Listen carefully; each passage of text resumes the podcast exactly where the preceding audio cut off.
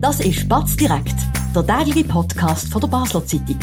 Präsentiert von Balwas, Ihrem zuverlässigen und verantwortungsvollen Finanzpartner. Egal was Sie vorhaben.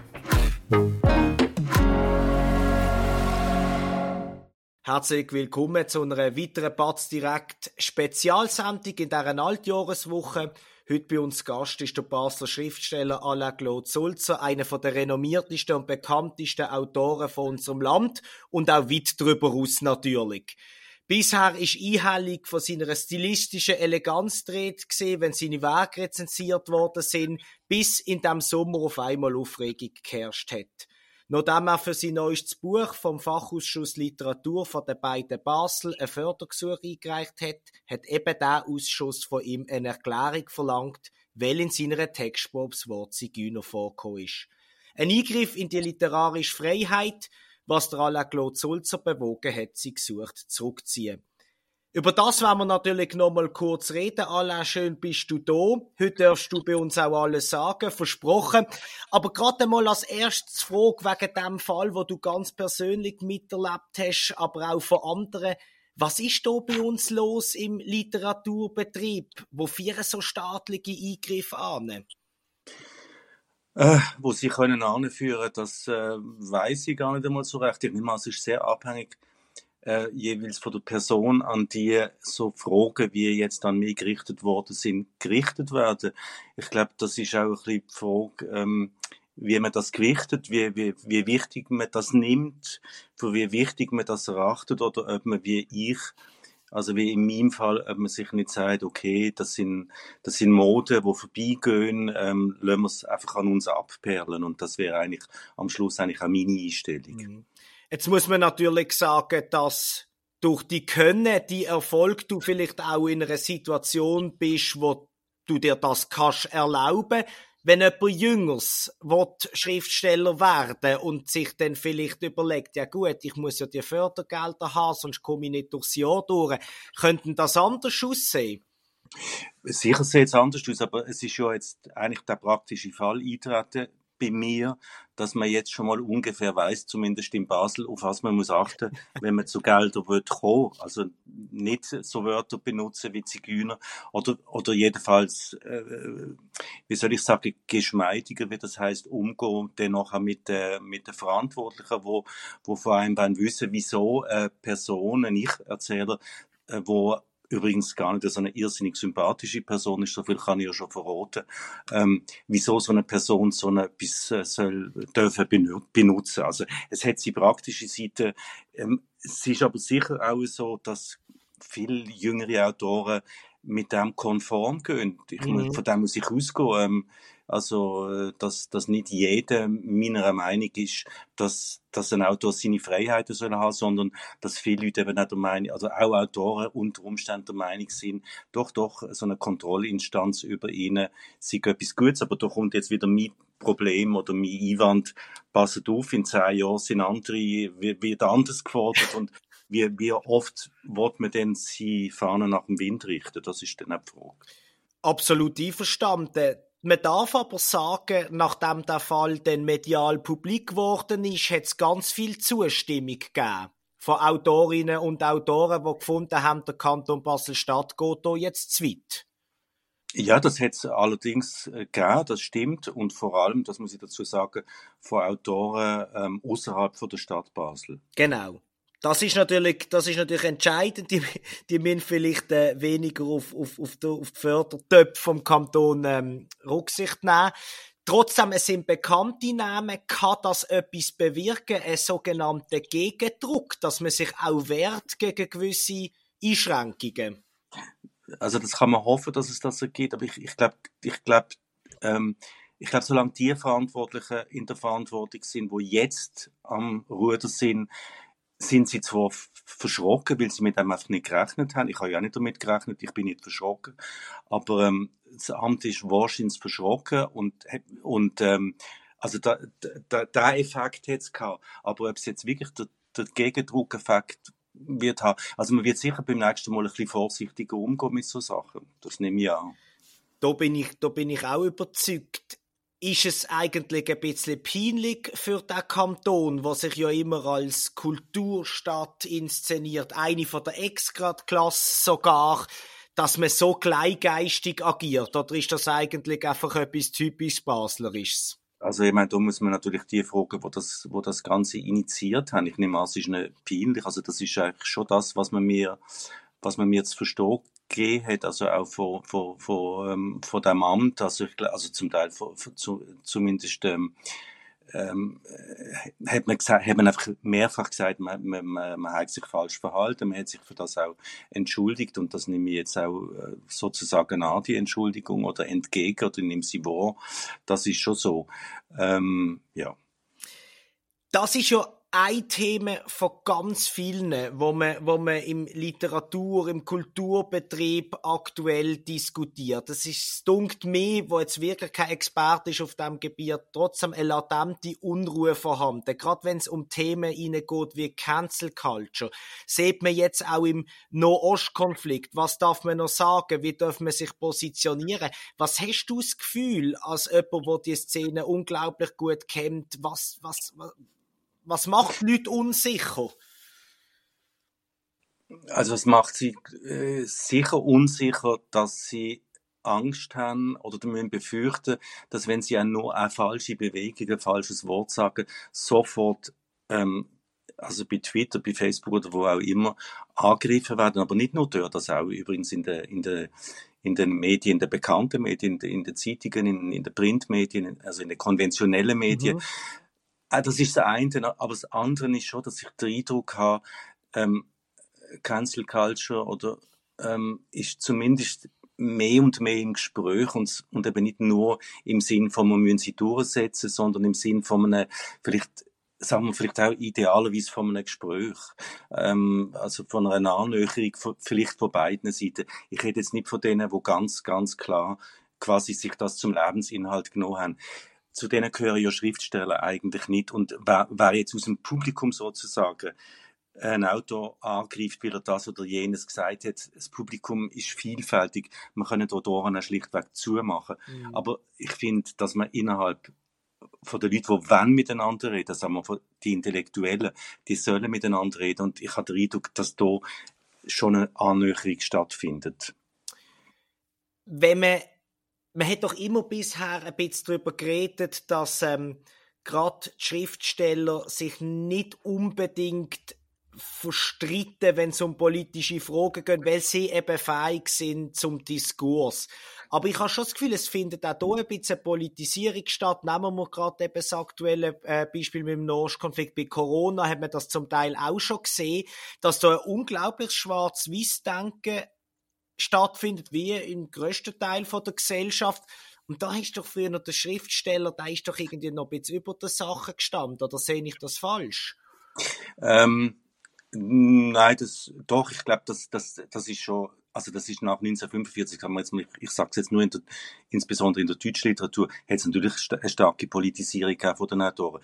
Der Unterschied ist vielleicht der, dass die Positionierung einfach relativ klar war. Man ist einfach links gestanden, man ist einfach auf der, äh, alles was nicht ganz links ist, also alles was nicht, also sagen wir mal in Deutschland zumindest SPD noch war, ist, hat's, hat's wie nicht gegeben. Also sagen wir mal Autoren, wo ich würde jetzt mal einen Namen nennen, wo kein Mensch mehr kennt, Hans Habe.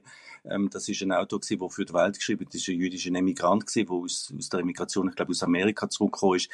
Da hat man dann einfach, ähm, einfach, weil er für die Welt geschrieben hat, weil er für die Springerpresse geschrieben hat, hat man sozusagen gar nicht mehr können lesen, was er wirklich schreibt, also was er literarisch schreibt. Man hat ihn nur noch sozusagen als, als Buhmann gesehen.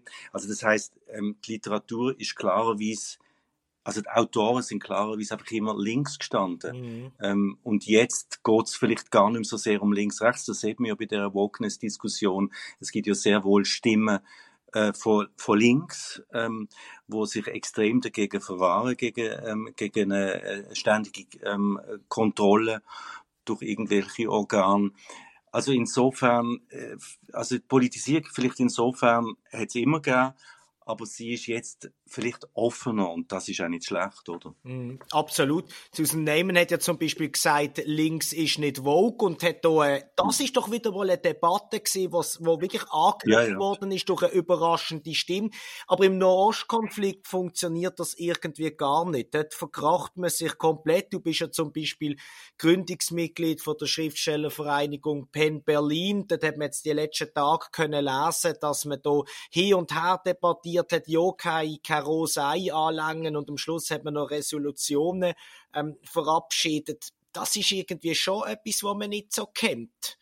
Ja, das ist eine problematische Sache natürlich gewesen beim PEN, weil der PEN eigentlich seine Aufgabe natürlich nicht ist, Resolutionen zu dem oder jenem zu geben. PEN, seine Aufgabe ist, also ist einfach vor allem hauptsächlich die, ähm, sich um um die Freiheit vom, um die Freiheit vom Wort ähm, äh, zu bemühen. Und das heißt zu schauen, dass die überall gegeben ist und, und natürlich insbesondere Autoren, wo wo dann, wo, wo im Gefängnis sitzen und so weiter, also die, also sich für die einzusetzen. Also wie gesagt, Resolutionen politische sind eigentlich nicht ihre Aufgabe. In dem Fall hat man es jetzt einmal doch gemacht.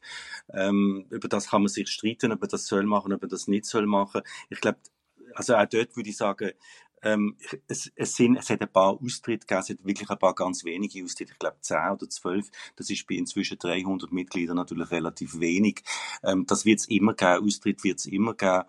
Aber ähm, ich, ich, ich, ich habe jetzt die, die, die Austritte nicht unbedingt erforderlich gefunden. Wie gesagt, wir sollen uns einfach darum kümmern, dass das freie Wort erhalten bleibt und das ist eigentlich das Wichtigste, mhm. oder? Es ist etwas ganz anderes, wenn tatsächlich antisemitische, klare antisemitische Äußerungen kommen, die, die sollen nicht kommen und ähm, keine Ahnung, ja. Also, wenn es nicht so weit geht, dass man schon über den Ausschluss, über den Ausschluss von Mitgliedern reden, um Gottes Willen. Ho ho hoffentlich kommt das auch nie so weit. Und trotzdem fällt es auf, dass nach dem 7. Oktober haben sich wahnsinnig viele Kunstschaffende auch so einen, einen toxischen Brief eigentlich, aber vielleicht ja. in dem Fall äh, gar nicht ganz letzt. Trotzdem haben sich ganz klar für die Palästinenser ähm, eingesetzt, mhm. mit vielen Briefen umstritten. Wir haben in Basel einen Fall gehabt mit, der, mit dem designierten Direktor. Ganze Haufen sonstige Autoren, ähm, Künstler haben, haben die Briefe auch unterschrieben was, was ist da los? Ist das einfach noch eben, wie du sagst, dass man früher einfach links war und links heißt heute irgendwie ähm, für Palästina, fürs palästinensische Volk und gegen Israel, aber man ist ja nicht einmal fähig, viele zum, zum, zum die Hamas-Terrorattacke, das Pogrom zu verurteilen. Da stimmt doch schon, irgendetwas tut mir da schon irgendwie ähm, aus dem Ruder gelaufen. Ja, also ich bei denen, also bei den, also ich würde jetzt mal einfach quasi äh, zu, zu gut halten, dass viele Leute, Hunderte, wo, wo ja insbesondere im, im, im bildenden Kunstbereich unterschrieben haben, ähm, bei den Autoren sind das weniger gewesen. Ähm, es hat übrigens beim PEN international gegeben, hat es so eine Resolution gegeben und eigentlich ist die Antwort von PEN Berlin, äh, ist, ist die Resolution von Berlin eigentlich auch eine Abgrenzung zum internationalen PEN. Äh, das muss man noch dazu, das noch einfach in Klammern. Ähm, beim anderen würde ich noch zugestehen, vielleicht auch bei dem neuen Leiter vom vom, von der Kunsthalle. Ich weiß gar nicht, ob die Leute so genau gelesen. Also ich unterstelle das einmal zu ihren Gunsten sozusagen. Frage mich, haben sie wirklich ganz genau gelesen, was in den Resolutionen steht oder in den Brief, offenen Brief? Oder haben sie einfach unterschrieben, weil schon viele andere unterschrieben haben, weil Leute unterschrieben haben, wo einfach okay, wo so leittiermäßig äh, unterwegs sind. Also das wäre das eine. Äh, haben sie, oder haben sie einfach gedacht, okay, ich, also haben sie einfach gedacht, ich unterschreibe das. Wenn es nicht so ist, wird es natürlich problematischer, das ist klar. Und wenn ich so einen offenen Brief unterschreibe, ehrlich gesagt, lese ich natürlich schon ganz genau, was drinnen steht. Und wenn zwei, drei Sätze drinnen sind, wo ich nicht unterschreiben kann, sollte man sie einfach schlichtweg nicht unterschreiben. Ähm, aber es hat, äh, es gibt, äh, es gibt eine ganz starke in Anführungszeichen antizionistische Bewegung schon seit Jahrzehnten. Das wissen wir ähm, in der Linken. Das ist nichts Neues und äh, und, äh, und eine wirkliche Auseinandersetzung mit der Geschichte von den letzten 30, 40, 50 Jahren. Ähm, Israel ist, ist nicht unbedingt jedem präsent, also unterschreibt man halt, unterschreibt man halt so etwas, ja. Ich habe auch ein bisschen die Befürchtung, das kommt ja von den ganzen Universitäten, wo auch viele Kunsthochschulen dabei sind, wo jetzt ja auch seit Wochen Protest laufen. Also die wissen, glaube ich, schon, was sie sagen. Die Frage ist, ob sie das ganze Ausmaß begriffen haben. Ist natürlich ungut. Ähm, wir werden aber doch noch ein bisschen ähm, jetzt nach Weihnachten über, über schönere Sachen reden. Das machen wir gerade nach einer kurzen Werbepause. Wir bewirtschaften Immobilien in Basel und Umgebung mit einem aufgestellten Team von über 30 Leuten. Wenn auch Sie eine Liegenschaft besitzen und einen verlässlichen Partner für die Verwaltung suchen, so stehen wir von der Pächtiger Livoba Immobilien AG gern zur Seite. Melden Sie sich beim Benjamin Kählin für ein unverbindliches Angebot. Und falls Sie eine Immobilie kaufen oder verkaufen wollen, helfen wir auch hier dabei sehr gern. Ja, Alain, mhm. dann auch noch irgendwo positive Entwicklungen, junge, frische Stimmen oder sonstige Ereignisse, wo, wo, wo dir Freude machen? Ähm, äh, doch, es gibt ständig. Ähm, klar, also ähm, ja, ja, ich kann nur Ja sagen, ja. Ohne dass mir jetzt gerade im Moment auf der Stelle einfällt, was es genau war. Aber ähm, natürlich ist das so. Und, und allein schon, wenn ich jetzt äh, ich lese wirklich einen minimalen Teil von der literarischen Produktion. Es gibt auch noch musikalische Produktion, wo mich noch mindestens so viel interessiert. Ähm, und wenn ich die literarische Produktion anschaue, dann sehe ich, das gibt es ungeheuer viel, äh, äh, auch bei den Jungen wahnsinnig spannend, bei, bei, bei Literatur, wo neu rausgekommen ist, äh, wo noch nie veröffentlicht ist, wo schon 40, 50 Jahre alt ist, gibt es ebenfalls immer wieder Erfreuliches. Also im Grunde genommen das eine sind Debatten und das andere ist am Schluss das, was auf dem Papier steht und was zwischen zwei Buchdeckel steht. Und das ist, das ist ja weit von all dem entfernt meistens, was, was man gerade so am Tag oder durch den Tag aktuell diskutiert. Das ist ja schön zu hören bei all diesen eher unschönen Debatten, die wir jetzt besprochen haben. Jetzt sind wir zwischen Weihnachten und Neujahr. Die meisten haben vielleicht ein bisschen mehr Zeit als sonst. Im besten Fall sogar Ferien. Kann man aufs Sofa liegen. Was sollte man aktuell lesen in der Altjahreswoche? Ähm, also, also aktuell, ähm, also ich, ich würde zwei, insbesondere zwei ähm, Autorinnen empfehlen. Und zwar das eine ist ähm, ähm, äh, Nele Polacek, das heißt Kleine Lügen. Und das ist im Galliani Verlag, das ist in meinem Verlag erschienen, also im Verlag, wo ich erschien. Das ist aber nicht der Grund, wieso ich das empfehle. Also Nele Polacek ist, äh, Kolum ist ähm, wie soll ich sagen, Chef. Kolumnistin oder so von der, bei der Süddeutschen Zeitung seit zwei, drei, vier Jahren, ist hochintelligent, hochwitzig. Es lohnt sich immer, ihre, ihre Beiträge, oft sehr lange Beiträge zu lesen. Und ähm, sie hat jetzt einen zweiten Roman geschrieben, der ist im Herbst erschienen und der heißt über kleine Lügen. Und da geht es punktgenau um, äh, um, um den Jahreswechsel, nämlich um eine Person, ähm, wo wie so viele, also ich gehöre natürlich auch dazu, Heute habe ich zum Beispiel Bücherberge weggeschaufelt, die sich im Wohnzimmer aufgehäuft haben. Das habe ich aber wochenlang vor mir hergeschoben und um genau so eine Person geht's, wo alles vor sich schiebt, alles und, und sich jetzt einfach sagt, zwischen Weihnachten und Neues so, zwischen Weihnachten und Neujahr, jetzt tue ich einmal die Berge ähm, abschaffen und, und, und übrigens hat er Roman geschrieben, den er immer schon wollen schreiben, wegen dem er aufgehört hat, ähm, quasi in einem festen Arbeitsverhältnis zu sein. Und also das überlasse ich jetzt dem Leser, wo das Wort lesen, ob er das schafft oder nicht. Aber ich finde, der Roman schafft auf alle Fälle ganz, ganz viel auf, auf ganz wenig Raum und extrem witzig. Es ist ein sehr witziges Buch dann empfehlen wir das und äh, ich werde es mir glaube auch kaufen, weil gerade in meinem Beruf als Journalist ist Prokrastination etwas, was mich genau. auch ständig begleitet. Und der zweite Tipp? Ähm, Theresa Preau, ähm, Kochen im falschen Jahrhundert heißt das. Das ist ähm, auch ein kleines Buch. Ich liebe eigentlich kleine Bücher viel mehr ähm, als, als dicke, nicht unbedingt, weil man sie schneller liest, sondern weil meistens ein Autor oder eine Autorin auf, auf, auf, auf mehr, auf, auf wenig Raum sehr oft mehr kann sagen als auf, als auf wenig, äh, als auf Film. Mhm.